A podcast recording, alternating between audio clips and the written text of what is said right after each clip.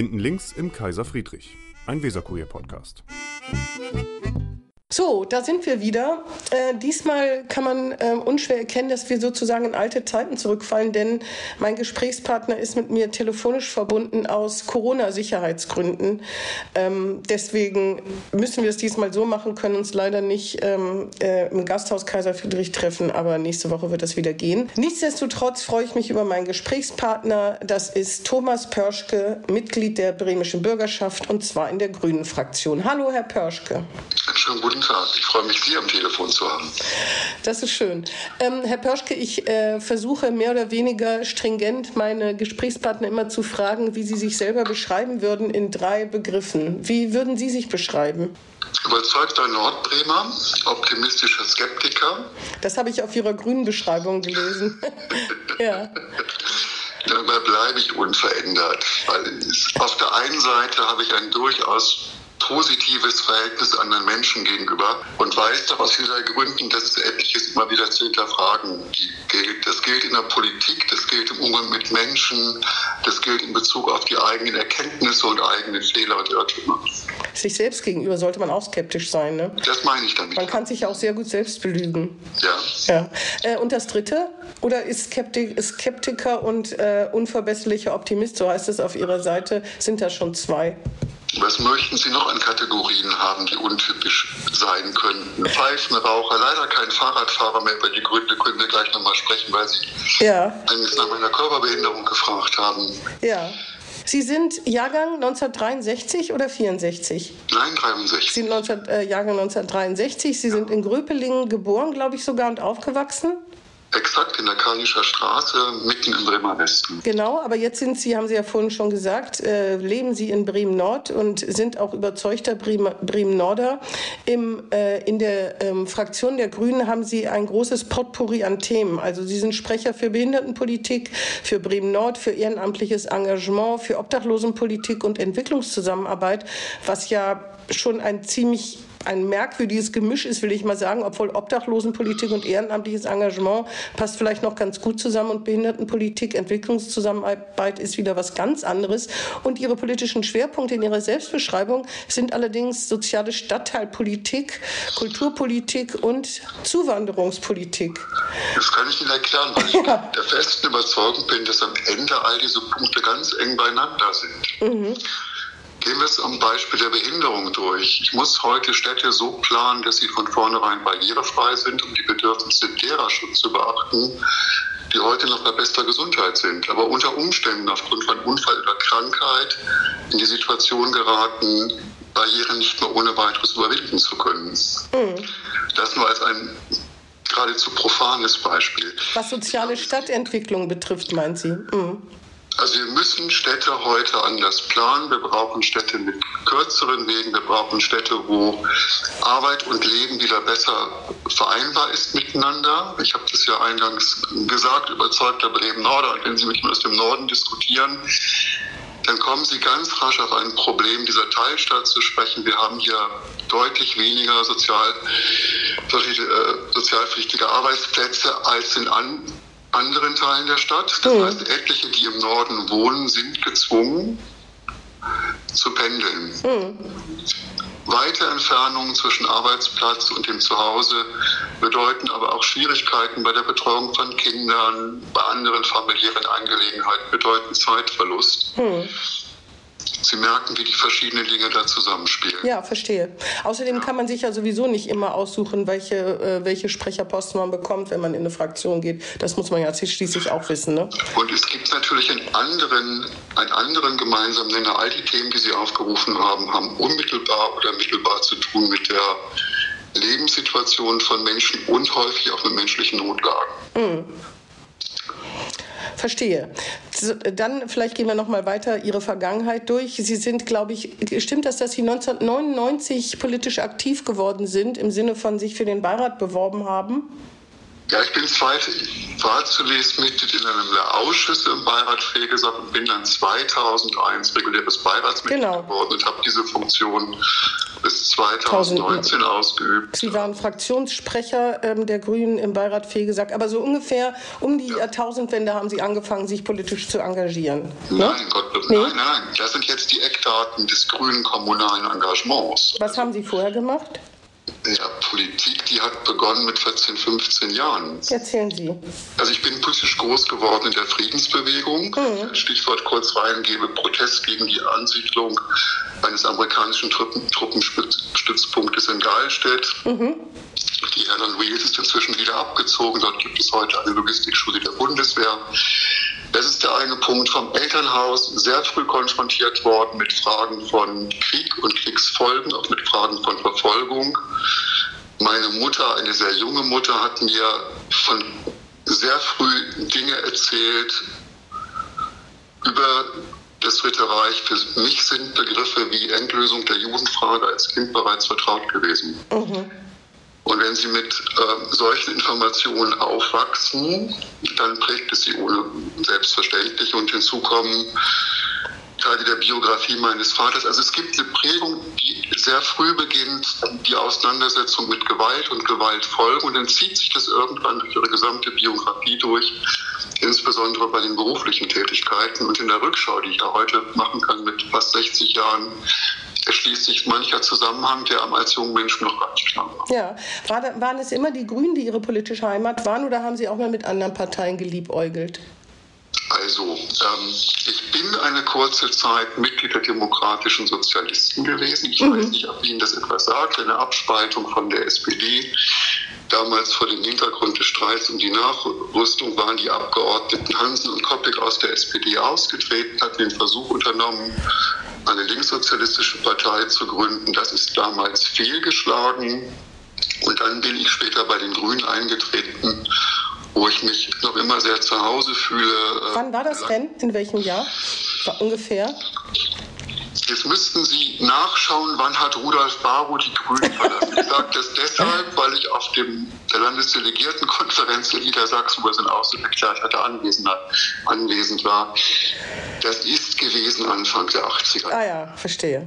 Das genaue Datum, äh, da müsste ich jetzt in alten Kisten kramen. Nee, nee, so, so genau, so genau wollte ich Sie. Das, kommt, das kann man ja so ohne weiteres nicht finden, wenn man sich auf so ein Gespräch vorbereitet. 2019 sind, je, sind Sie jedenfalls Mitglied der bremischen Bürgerschaft geworden. Sie sind nachgerückt. Nachrücker. Genau, für Maike Schäfer. Ähm, dann haben Sie, ich habe gelesen, Ihre, Ihre ähm, Bewerbung für die Kandidatenliste für die äh, Bürgerschaftswahl jetzt im Mai. Und da äh, schreiben Sie, wofür Sie sich engagieren wollen. Da geht es auch um Bremen Nord, dass es eben, dass sich äh, der rot-grün-rote Senat da engagiert, aber trotzdem, dass es, dass Bremen Nord abgehängt ist, zumindest teilweise. Oder Sie schreiben von bitterer Realität. Ne? Solche Sachen, da können wir gleich noch drüber kommen. Sie schreiben aber auch, dass Sie schwerbehindert sind seit Geburt und da natürlich dann schon als Kind verspottet wurden oder sich verunsichert fühlten. Können Sie mal darüber äh, erzählen? Also so gesehen gibt es natürlich einen ähm, Zusammenhang zu Ihrem, äh, zu Ihrem Sprecher, äh, zu, ihr, äh, zu Ihrer Sprechertätigkeit für die Behindertenpolitik. Ähm, äh, was für eine Behinderung ist das? Äh, Sie haben mir vorhin, als wir uns kurz vorher unterhalten haben, gesagt, eine sichtbare Behinderung. Ähm, wir haben uns mal kennengelernt, weil Sie arbeiten im Hauptamt, haupt, sind hauptberuflich tätig beim ASB, beim Arbeiter-Samariter-Bund und haben in der Flüchtlingshilfe jetzt, äh, das, also als wir uns kennengelernt haben, das war in dem Messerhain, als Sie ukrainische Flüchtlinge betreut haben, da ist mir zumindest nichts aufgefallen. Vielleicht liegt das aber auch daran, dass ich mich nicht mehr so gut daran erinnern kann. Das wird auch mit der Situation zu tun haben. Mhm. So eine, ähm, ich habe eine beidseitige spastische Lähmung. Mhm die an schlechten Tagen dazu führt, dass ich mich nur eingeschränkt bewegen kann. Ja. An guten Tagen sehen es andere vielleicht nicht oder nehmen nur wahr, dass ich ein Bein nachzuziehen äh, scheine. Also wenn wir beide ja, auf eine Wanderung begeben würden oder Sie würden mich fragen können, wenn ich zusammen eine Radtour mache für den Weserkurier, äh, dann würden Sie es ganz rasch sehen. Ja, ja, verstehe. Das ja. heißt, als Kind äh, sind Sie dann natürlich auffällig gewesen. Ne? Sie, die, Sie konnten nicht Sport und so weiter mit den Jungs nicht Fußball spielen, was auch immer da war.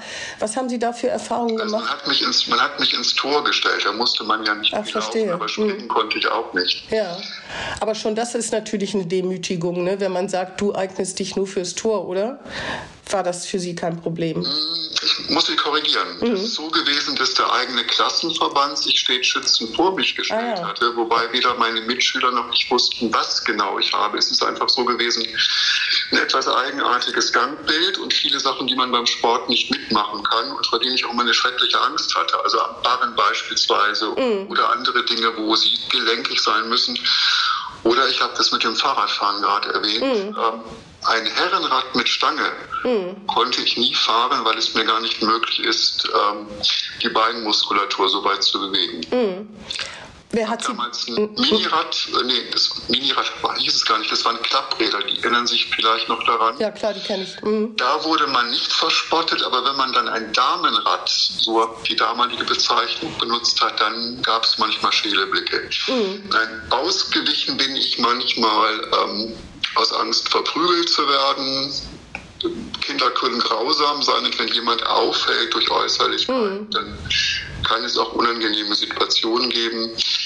Davon sind natürlich Erinnerungen zurückgeblieben und manches, da haben Sie recht, das lässt man nicht ohne weiteres los. Mhm. Aber wenn die Klasse, also dann waren das ja andere Kinder, aber wenn die Klasse sozusagen Sie in ihrer Mitte äh, integriert und auch vollkommen aufgenommen hat, was ja die, eigen, die eigene Klasse, das ist ja schon eine sehr positive, ja ja, aber das ist ja schon eine sehr positive ja. Erfahrung, die ja leider Natürlich. auch nicht jedem Kind ja. beschieden ist, ne? Mhm. Oder denken Sie an ähm, zwei Sprüche, die leider heute noch auf Schulhöfen häufiger zu hören sind. Ey, bist du behindert? Ja, ja, das, ja, das oder stimmt. Spasti. Ja. Dann habe ich, das muss ich Ihnen verraten, an einem, einem ungewöhnlichen Ort erfahren, welche Behinderung ich eigentlich habe. Die Information kam vom Musterungsarzt der Bundeswehr. Aha. Der mir sagte, Herr Pörschke, wir mustern, Sie kriegen Musterungsgrad 5. Ähm, ich habe dann gefragt, warum, was ist der Grund? Ich hatte damals fest vorgehabt zu verweigern und hatte mich im Zivildienst und der Arzt erklärte mir dann, woher die Einschränkung rührt und welche Art sie wäre. Das war für mich damals eine Offenbarung, ein Gespräch, das ich heute noch gerne zurückdenke, weil es mir ein paar Dinge äh, besser verständlich gemacht hat. Hm, verstehe. Wie kam das, dass Sie das vorher nicht wussten, also von Ihrer Familie nicht erfahren haben? Weil es eine andere Behinderung noch gab. Und zwar sind bei mir ähm, die Achillessehnen nicht mitgewachsen. Das kommt häufiger vor. Da mhm. wurden beidseitig Operationen durchgeführt, um die Sehnen äh, zu verlängern. Darüber haben wir zu Hause oft gesprochen. Mhm anekdotenhaft auch in der Weise, dass es anfangs hieß, Thomas würde zum Ballett gehen, der geht ja auf Spitzen. Mhm. Und ich habe mir das gemerkt mit Hector und Achill. Das sind so die Erinnerungsfetzen, die sie noch haben aus den Gesprächen mit der eigenen Mutter. Und als ich meiner Mutter irgendwann mal über die Spastik sprach, da war sie selber nicht ganz sicher, ob wir das damals nicht besprochen haben oder ob ich es vielleicht als Kind nicht verstanden habe, mhm. wie dem auch sei die Erfahrung, mehrfach operiert werden zu müssen, die Erfahrung, ein anderes Gangbild zu haben und vieles nicht mitmachen zu können. Klettern, Raufen, Fußball spielen, natürlich prägt das, auch wenn Sie als Kind nicht wissen, warum das so ist. Mhm. Ähm, als, äh, als, Sprecher für Behindertenpolitik, äh, inzwischen sind ja Jahrzehnte vergangen seit Ihrer Kindheit und da hat sich ja unheimlich viel getan. Ich vermute aber, Sie werden mir sagen, nicht genug, oder? Es hat sich einerseits eine Menge getan, weil Menschen mit Behinderung heute deutlich selbstbewusster auftreten und auftreten können. Ich mache aber auch die Erfahrung, dass es in vielen Fällen noch mit Scham behaftet ist, mhm. über die eigene Situation zu sprechen und Sie merken es auch bei mir, ich mache es heute zum Thema, wohlgemerkt mit Anfang 60. Ja, das stimmt. Mhm. Und nicht schon als junger Mensch. Mhm. Sie haben auch in dieser Bewerbung extra geschrieben, dass Sie selten darüber reden, ne? dass das schon irgendwie Ihnen schon ein Anliegen ist, aber dass Sie äh, ja eben selten darüber reden, sondern eher über andere Sachen und über Ihr anderes Engagement, was ja auch noch vielfältig ist. Sie machen als Kind eine Erfahrung und die ist dann ähm, durchaus markant. Sie erfahren, wie es ist, wenn sie anders sind und noch als anders wahrgenommen werden. Mhm. Und sie können es nicht abstreifen. Mhm. Vielleicht schafft aber auch das die Voraussetzung, empathisch mit anderen Diskriminierungen umzugehen, die Menschen erleben, die ebenfalls nicht aus ihrer Haut können, wirklich mhm. gesprochen. Aber Sie sind ja, Sie haben ja Selbstbewusstsein entwickelt, ne? das Selbstbewusstsein in die Öffentlichkeit zu gehen. Ich meine, wenn man in die Politik geht, dann weiß man ja, dass man mehr in der Öffentlichkeit steht als andere Menschen. Sie könnten ja auch ein äh, politisch unbeleckter oder sagen wir so nicht in einem öffentlichen Amt arbeitender ASB-Mitarbeiter sein. Woher kam dieses Selbstbewusstsein? Hat Ihre Familie Ihnen das schon mitgegeben oder ist das Ihre eigene Kraftquelle gewesen? Ich glaube, das gehört zusammen. Ja, ja. Mhm. Da gibt es sicherlich Prägung durch das Elternhaus, Werte, die einem die Mutter vermittelt hat, Charakterzüge des Vaters, die man ja später erkennt. Mhm. Und wie gesagt, äh, ich, ich kann es ja nicht wegmachen. Also man sieht, wenn man längere Zeit zuschaut, äh, dass da etwas anders ist.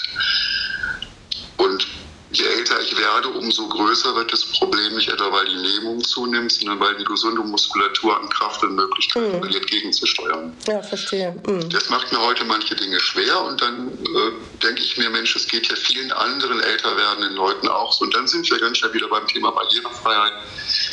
Was muss ich denn machen, damit jemand die Straßenbahn ohne weiteres benutzen kann, dass mhm. die Wege angemessen sind, dass jemand nicht in Stolpern gerät? Bei kleinen Unebenheiten oder dass ich ohne Angst an falsch parkenden Fahrzeugen vorbei kann, die den Gehweg merklich verengt haben. Es gibt durchaus Angstsituationen, ähm, die vielleicht für andere gar nicht erkennbar sind. Es kommt vor, dass ich beispielsweise vor einer Rolltreppe stehe, die abwärts fährt mhm. und Angst habe, meinen Fuß draufzusetzen. Also mhm. weil die Beine eben nicht so beweglich sind. Das ja, sind manchmal verstehe. auch skurrile Situationen, die damit einhergehen. Ja.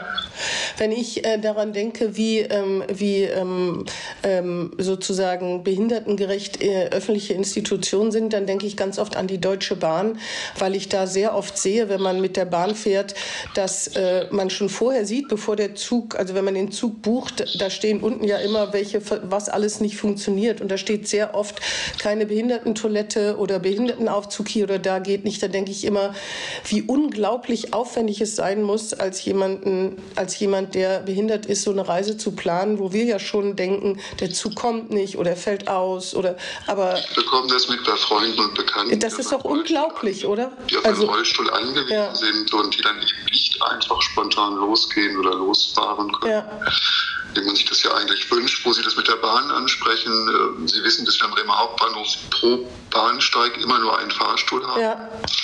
Fällt er aus, gibt es für eine ganze Reihe von Leuten keine Umsteigemöglichkeiten mehr. Was mir beim Bahnfahren aber auch auffällt, ist, dass häufig die für Menschen mit einer Mobilitätseinschränkung reservierten Plätze anderweitig besetzt sind. Es gibt dann mitunter auch sowohl interessante wie unangenehme Diskussionen, wenn sie andere Fahrgäste bitten müssen, doch den Platz mm. zu räumen. Mm. Ja, kommen wir zum Thema Bremen Nord. Ähm, wie gesagt, in dieser Bewerbung, da beschreiben Sie, dass schon viel passiert ist, aber dass Bremen Nord immer noch, ich, also ich, das sind jetzt nicht Ihre Worte, ich sage es mal, wie ich es aufgefasst habe, ein abgehängter, äh, ein abgehängter Teil Bremens ist. Ist das so? Habe ich das richtig das, gelesen? Das sind in der Tat nicht meine Worte, weil ja. es wäre eine so plakative Wahrnehmung dieser Teilstadt, die überhaupt nicht gerecht wird. Fangen wir damit an, dass wir im Bremer Norden mehr als 100.000 Einwohner haben. Wir sind rein statistisch betrachtet bereits eine Großstadt. Mhm die aus verschiedenen Orts- und Stadtteilen besteht, die erst sehr spät, nämlich Ende der 30er Jahre zu Bremen gekommen sind. Das prägt nach meiner Wahrnehmung Mentalitäten. Bis heute hinzu kommt die Trennung durch den Fluss, durch die Lesung. Sie wissen, dass so mancher Stadt Bremer das schon als eine Hürde empfindet, dann hier rauszufahren. Mhm. Und umgekehrt ist es so, dass ich damit groß geworden bin. Ich bin in Grübling aufgewachsen, dass wenn wir damals in die Innenstadt gefahren sind, um bei oder Hertie einzukaufen, dann sprach auch dort meine Mutter bereits davon, wir fahren nach Bremen. Mhm. Ich habe dann als Kind auf die Frage, wo komme ich her, auch mal peinlicherweise Grübling geantwortet, womit dann keiner was anfangen konnte. Mhm. Und hier im Norden ist es im Grunde genommen ähnlich. Dann haben Sie große Unterschiede zwischen den einzelnen Bereichen. Sie haben gerade hier im Bereich Pflege gesagt, ein Aufeinandertreffen von Arm und Reich. Sie haben ein Aufeinandertreffen von alter und neuer Nachbarschaft. auch von unterschiedlichen Mentalitäten und Lebensentwürfen. Das macht es einerseits sehr reizvoll, andererseits entstehen dadurch natürlich Spannungen. Und Sie wissen, dass wir im Norden eine Reihe von Umbrüchen hatten, Vulkankonkurs, die Bremer Wollkamera existiert nicht mehr. Viele Traditionsbetriebe, die den, das Selbstbild des, dieses, dieser Teilstadt geprägt haben, existieren heute nicht mehr. Das hat bei einer älteren Generation auch Spuren hinterlassen. Mhm. Es kommt eine ganze Reihe von Faktoren zusammen. Und wenn ich jetzt sage, ich bin leidenschaftlicher Bremen-Norder, dann hat es damit zu tun, dass dieser Ort ungemein schön ist. Ich, wir telefonieren gerade. Ich sitze in einem Haus aus dem 17. Jahrhundert, in dem ich zur Miete wohne, habe den Blick auf den Fegesacker Hafen und bin im Zentrum der Stadt. Mhm. Das stimmt. Und genieße, und genieße, jeden Morgen den Blick auf den Hafen und eben auch auf die Lesumündung. Äh, es gibt, verzeihen Sie diesen Lokalpatriotismus, für mich kaum einen schöneren Ort. Da gibt es nichts zu verzeihen. Aber trotzdem schreiben Sie auch, dass Sie das, also das Wort bittere Realität kommt in dieser, Selbstbesch in dieser Beschreibung von Bremen Nord vor, was eben Probleme dieser, dieses. Ja, das sind beispielsweise die Wohnverhältnisse in einer Anlage wie der Groner Düne. Ja. Das sind soziale Spannungen im Bereich Lüssum. Das sind Blumenthal. Ist das, sind, das sind mhm. Schicksale von Menschen mit einer wir Nicht-Erwerbsbiografie. Mhm. Ja, da kommt ganz viel zusammen und Sie müssen einfach beides im Blick haben, die, die landschaftlichen Schönheiten, die innovativen Betriebe, die Constructor University, genauso wie die Arbeitslosigkeit in bestimmten Bereichen oder mangelnde Kita-Plätze, Mängel im Ausbau des ÖPNV etc. etc. Ähm, Politik hat die Aufgabe, das Ganze zu sehen und jeweils Abhilfe zu leisten. Und ich wehre mich natürlich dagegen, dass es Verkürzungen gibt. Also ich habe auch immer wieder Leute kennengelernt, die nur gewisse Vorstellungen über diesen Teil der Stadt haben, ohne, ohne selbst hier gewesen zu sein. Es gibt manchmal spannende Diskussionen. Hm. Das heißt also, Bremen Nord ist nicht etwa abgehängt, sondern Bremen Nord ist wie würden Sie es denn beschreiben? In, ein, in, einer besonderen Situation, die Aufmerksamkeit und Engagement verlangt. Mehr Aufmerksamkeit und Engagement als momentan? Ja. Ah ja, verstehe. Gut, dann haben Sie das natürlich viel präziser ausgedrückt, als ich, Journalistin wie ich bin, einfach so zusammengefasst habe, auf die Schnelle. Das sehen Sie mir hoffen, hoffentlich nach. Ähm, Sie kandidieren wieder, habe ich ja gesagt. Sie sind auf Listenplatz 20. Äh, Im Moment gibt es 16 Abgeordnete. Sie haben sich einen, mehreren Kampfkandidaturen gestellt. Äh, das ist ja auch normal, ein Demo inner, also wichtiger demokratischer Prozess, würde ich jetzt so sagen, innerhalb einer Partei. Waren Sie da enttäuscht oder sind Sie jetzt zufrieden mit diesem Platz? Mit dem Platz bin ich nicht zufrieden, aber Wahlkampf ist Teamwork und den machen wir gemeinsam und engagiert. Mhm. Weil ich glaube, Sie haben auf Platz 10 eigentlich, oder Ihr, Ihr grüner Kreisverband hat Sie auch, äh, hätte Sie gerne auf Platz 10 gesehen, wenn ich das richtig also, gelesen habe. Weber und ich auf 9, das einstimmige Votum ja. unseres Kreisverbandes. Genau. Wir sind beide relativ früh eingestiegen und haben uns dann nur Schritt um Schritt überhaupt Grund verschaffen können. Ähm, natürlich bedauere ich das, aber das ist nun mal so gelaufen, wie es gelaufen ist. Und jetzt kommt es auf einen engagierten Wahlkampf an. Und wir schauen. Und auf Personenstimmen. Natürlich auch das. Mhm. Erzählen Sie mal von Ihrer Arbeit beim ASB.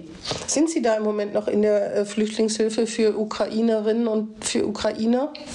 Also ich arbeite gegenwärtig wieder in einem Übergangswohnheim. Mhm im Bereich der Stresemannstraße. Ich habe 1986 mitgeholfen, das Flüchtlingsbüro des ASB in Bremen-Lesum aufzubauen. Ja, habe ich gelesen. Ich bin 1990 äh, fest angestellt worden und habe in dieser Zeit bis heute immer wieder zu tun gehabt mit Kriegsopfern und Kriegsfolgen.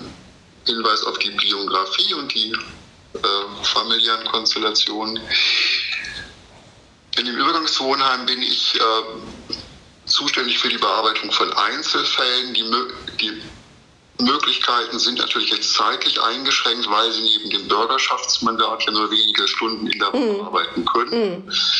Das tue ich aber gerne, einfach um den Kontakt zu anderen Menschen auch zu behalten. Es ist fatal, wenn sie in der Politik unterwegs sind und sich fast nur noch in bestimmten Kreisen oder neudeutsch formuliert Blasen bewegen, mhm. bewegen und bestimmte Informationen, bestimmte Anstöße gar nicht mehr halten und mhm. ganz besonders auch zu erwähnen, wenn die Laufbahn in der Politik endet, müssen sie ja in den alten Beruf zurück. Und auch da ist es gut, sie behalten die Kontakte und behalten den Anschluss. Mhm, auf jeden Fall. Was sind denn die größten Hemmnisse eigentlich, wenn äh, für die Menschen, die Sie da betreuen, außer wahrscheinlich Wohnungen?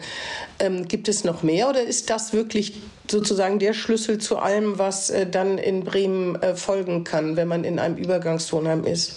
Wir machen heute viel Beratung, die man eher vermuten könnte im Bereich einer Verbraucherzentrale oder einer Gewerkschaft. Wir haben mit vielen Fällen zu tun, wo Flüchtlinge einerseits arbeiten und in Schwierigkeiten geraten, weil die Arbeitgeber nicht immer korrekt agieren. Mhm. Es gibt eine ganze Reihe von Fällen, wo Migranten und Flüchtlinge, ich muss leider so formulieren, ausgenutzt worden sind von ähm, Zeitarbeitsfirmen. Mhm. Und damit meine ich jetzt keine ganze Branche, ich meine einzelne Akteure, die Unkenntnis und Unsicherheit ausnutzen, mhm.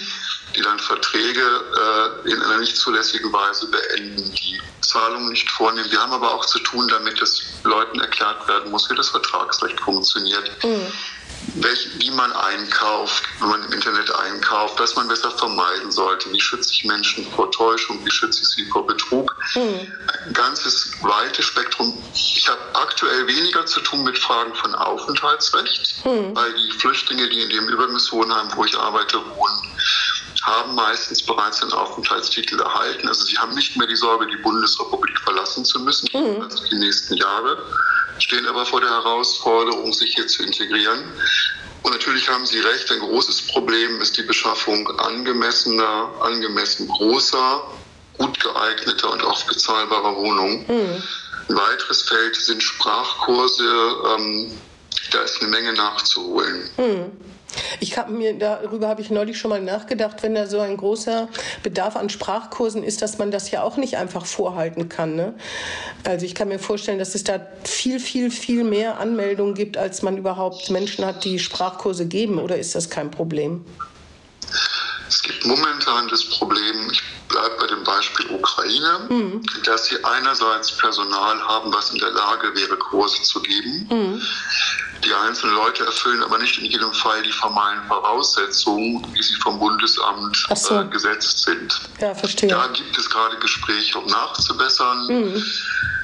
Wir ringen beispielsweise auch darum, ähm, dass es adäquate Angebote gibt für Leute mit Sehbehinderung mhm. und Sie müssen natürlich, Sie müssen natürlich improvisieren. Sie haben recht, es kommt vor, dass Sie auf einmal neue Gruppen von Flüchtlingen betreuen und beraten müssen aufgrund von Umbruchssituationen oder Kriegen. Und sie sind darauf sprachlich nicht eingestellt. Mhm.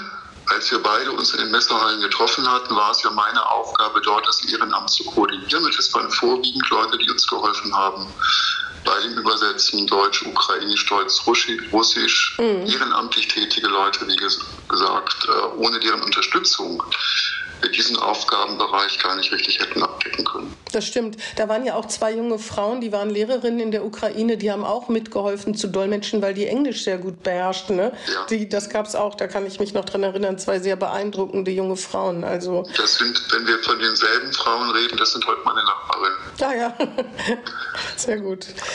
Ähm, äh, wir kommen vielleicht noch zu dem, äh, achso, Sie sind Vorsitzender des Trägervereins des Kulturvereins Kito.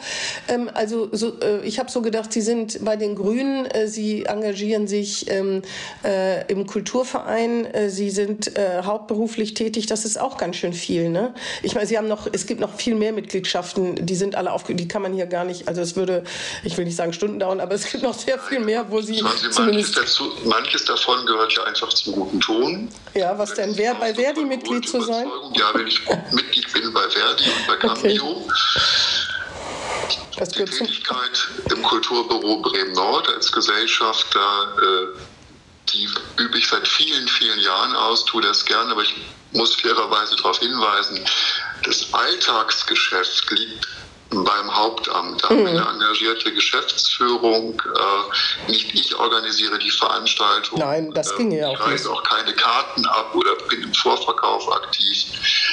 als Vorsitzender eines Trägervereins haben Sie andere Aufgaben, sind auch ein Stück weit Botschafter für das eigene Haus. Äh, Ja, Und das mache ich gerne, weil es eine ganz tolle Kultureinrichtung ist, das Kito in der Absolut. Straße. Mhm. das übrigens zieht doch einige Menschen aus Bremen nach Bremen-Nord, ne? muss man mal sagen. Ein Haus, was ich in keinem Falle missen möchte. Als man mich vor vielen Jahren gefragt hat, ob ich da Vorsitzender werden will, da war für mich die Antwort sofort klar. Mhm. Und das zieht einige Bremer nach Bremen-Nord, ne? Das Kito. Ja. Weil, das, weil da ganz besondere Veranstaltungen sind, die eben nicht in, also, oder weil diese Adresse ganz besondere Art von Veranstaltungen, äh, zum Beispiel Kabarett, Kabarettisten anzieht, die sonst in Bremen äh, in, in anderen Dings nicht auftreten, soweit ich weiß zumindest nicht. Ja, wir haben eine ganz intime Clubatmosphäre. Unter dem ausgebauten, auf dem ausgebauten Dachboden sind es Genau. je nach Beschulung etwa 120 Plätze und Sie können als Gast den Leuten beispielsweise beim Klavierkonzert wunderbar auf die Finger schauen. Ein Haus mit einer tollen Akustik und Sie haben recht, das Haus ist bekannt geworden als Kleinkunst und Jazz. Genau, das Veranstaltungsprofil ist heute viel weiter aufgefächert funktioniert auch generationsübergreifend. Wir haben im selben Haus das Oberbeck-Museum, wo jetzt am Sonntag ein ganz tolles Projekt startet. Verzeihen Sie diesen Werbeeinschub. Kein Problem. Es ist ein pulsierendes Haus, äh, was in der Tat eine Bedeutung hat über Bremen-Nord hinaus. Wir haben auch viele Gäste aus dem Umland. Manchmal kommen Leute aus anderen Städten sogar angereist, wenn sie bestimmte Künstlerinnen und Künstler erleben wollen. Ja. Ähm, kommen wir mal zu den drei Sachen, die Sie gesagt haben. Sie lieben Bücher, Tee und Tab Pfeifentabak. Äh, was denn für Pfeifentabak? Da gibt es doch bestimmt wahnsinnige Unterschiede. Ich habe von nichts eine Ahnung, aber sagen Sie trotzdem mal. Mm, Ihre Nase macht den Unterschied. Es gibt Sorten, da würden Sie sich umdrehen und die Nase rümpfen. Äh, Englische Tabaksorten beispielsweise mit einem strengen Geruch. Manche Spötter sagen, es riecht nach Pferdestall. Ja.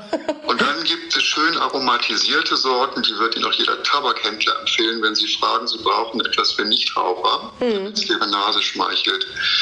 Ähm, unterschiedlich. Ich habe hier drei, vier Sorten auf dem Tisch, je nach Lust und Laune, ähm, das eine oder das andere und die entsprechende Zahl von Pfeifen. Ja, ich erinnere mich, dass ich, dass ich äh, äh, früher natürlich viel, viel öfter Pfeifentabak gerochen habe und dass das schon ein ganz besonderer äh, Geruch ist, ganz anders als Zigarettenquallen. Ne? Das stinkt ja eher tatsächlich und dass man das aber wirklich wahnsinnig selten nur noch riechen kann. In der Öffentlichkeit, ich meine, ich glaube, das Pfeifenrauchen ist ja nicht so unkompliziert, dass die Menschen nicht mit Pfeife im Mund über die Straße gehen oder sind Sie einer von denen, die das machen?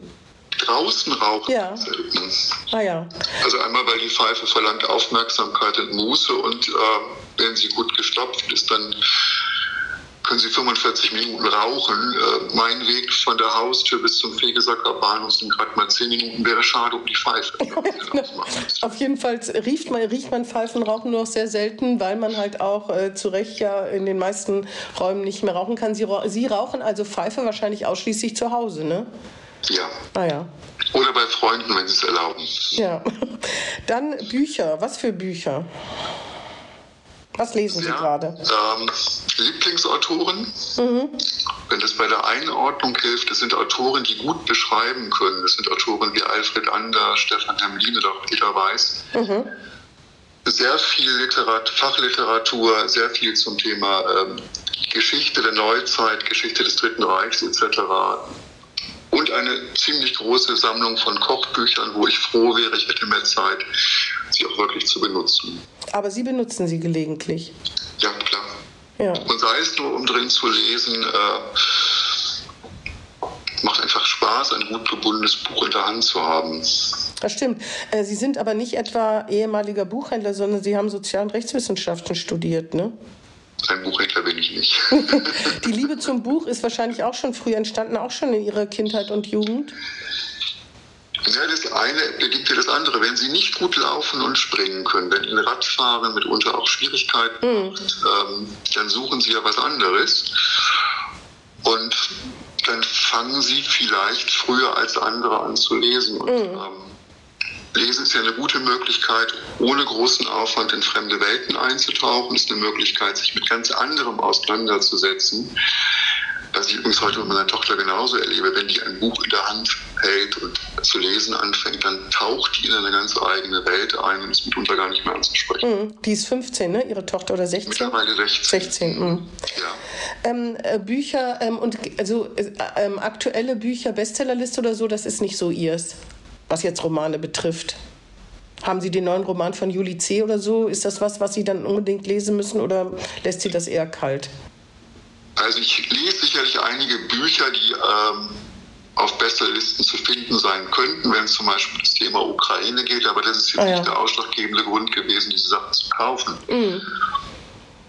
Die berühmte Spiegel-Bestsellerliste ist im Grunde genommen, ja, Sie finden den Aufkleber auf manchem Schutzumschlag, aber das ist für mich kein Orientierungspunkt. Meine ich auch gar nicht negativ, es ist einfach so, man hat ähm, eigenen Geschmack, eigene Vorlieben und dann findet man manch anderes, was noch dazu passt. Und vor allen Dingen, das will ich noch erwähnen, ich kaufe bei ähm, drei verschiedenen Buchhändlern ein, die alle ein tolles Sortiment haben, inhabergeführte Geschäfte, wo sie auch den Geschäften die Liebe zum Buch anmerken. Dann sind In- sie da am Stöbern. In Bremen-Nord? Nein, so viel haben wir im Bremer Norden nicht mehr, aber in der ganzen Stadt. Ich kaufe mal in Vedelhörn, mal in der Gerhard-Wolf-Straße. Ah ja. Das ist die da an der Ecke, ne? Ja, die kenne ich. Das ist Otto und Sohn. Und Ja, genau. Ich bin froh, dass die da sind. Ja, auf jeden Fall. Ähm, äh, Bu ähm, inhabergeführte Buchhandlung kann man gar nicht genug äh, haben. Ähm, ist das auch so, dass wenn Sie eine Buchhandlung betreten, nicht ohne Buch rausgehen können? Leider ja. Genau. Auch wenn man nur mal gucken will, oder? Ich meine, wenn man, man geht ja nicht nur in Buchhandlungen, um gezielt ein Buch zu kaufen, sondern manchmal geht man ja auch in Buchhandlungen, um zu gucken. Und dann denkt man, eigentlich könnte man auch nicht nur eins mitnehmen, sondern dann doch eine ganze Menge, oder? Ist, geht Ihnen das nicht so? Also hier liegen noch eine ganze Menge Bücher, die darauf warten, gelesen zu werden. Ja, das kenne ich leider auch. ähm, mein, und jetzt kommen wir noch zum Tee. Ostfriesisch mit Milch oder und Wolke und, und äh, Kluntjes oder äh, was für ein Tee ist es? So trinkt ihn meine Freundin gerne, die in Ostfriesland geboren ist. Ähm, Ich neige zum Darjeeling mit etwas Zucker. Ja. Also sonst keine besonderen Sorten oder so. Es muss sein. beim Darjeeling haben sie ja viele unterschiedliche Möglichkeiten. Nicht erste Ernte, zweite Ernte, verschiedene Plantagen. Ich bin keine Teetrinkerin, deswegen kann ich da schon gar nicht mehr mitreden. Auf jeden Fall äh, äh, sind Sie nicht jemand, der irgendwie Räubusch-Tee mit Geschmacksrichtung Kirsche trinkt oder so. Die Teebeutel habe ich ja auch im Regal stehen, wenn es mal schnell gehen soll. Ja, verstehe. Aber eigentlich ist es eine Zeremonie. Eigentlich ja. Ja, verstehe. Gibt sonst noch irgendwelche Hobbys?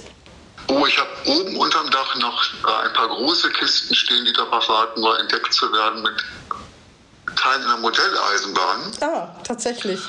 Aber das werde ich wohl erst dann auspacken, wenn äh, ein Kind wieder auf die Welt kommt. Also ich selbst habe gar nicht die Zeit und die Muße, mich darum zu kümmern, aber das ist noch so eine, eine Träumerei aus Kindheitstagen, der Traum von einer eigenen Modellbahnanlage. Ja, dass sie, dass, wenn man Platz hat, die dafür immer stehen lässt und wenn die, äh, wenn Kinder kommen, die dann da mit staunenden Augen zugucken können, so in die Richtung. Ah ja, verstehe. Ja, ein bisschen Zeit haben Sie ja noch. Dann würde ich sagen, Herr Pörschke, wenn es Ihrerseits nichts gibt, was Sie meinen, was, was Sie un- unbedingt noch besprechen sollten, würde ich sagen, herzlichen Dank für das Ich danke Gespräch. Ihnen herzlich für das Gespräch und weiter gute Gesundheit. Danke, das wünsche ich Ihnen auch und ähm, ich äh, bedanke mich bei den Zuhörern einmal mehr für die Geduld oder für das Verständnis für unsere Tonqualität, aber wir arbeiten dran. Ich denke mal, dass wir da hoffentlich in nächster Zeit auch noch einen Sprung nach vorne machen. Vielen Dank, Herr Pörschke. Schönen Tag. Ja, bis dann. Tschüss. Tschüss. Das war Hinten links im Kaiser Friedrich, ein Weserkurier-Podcast.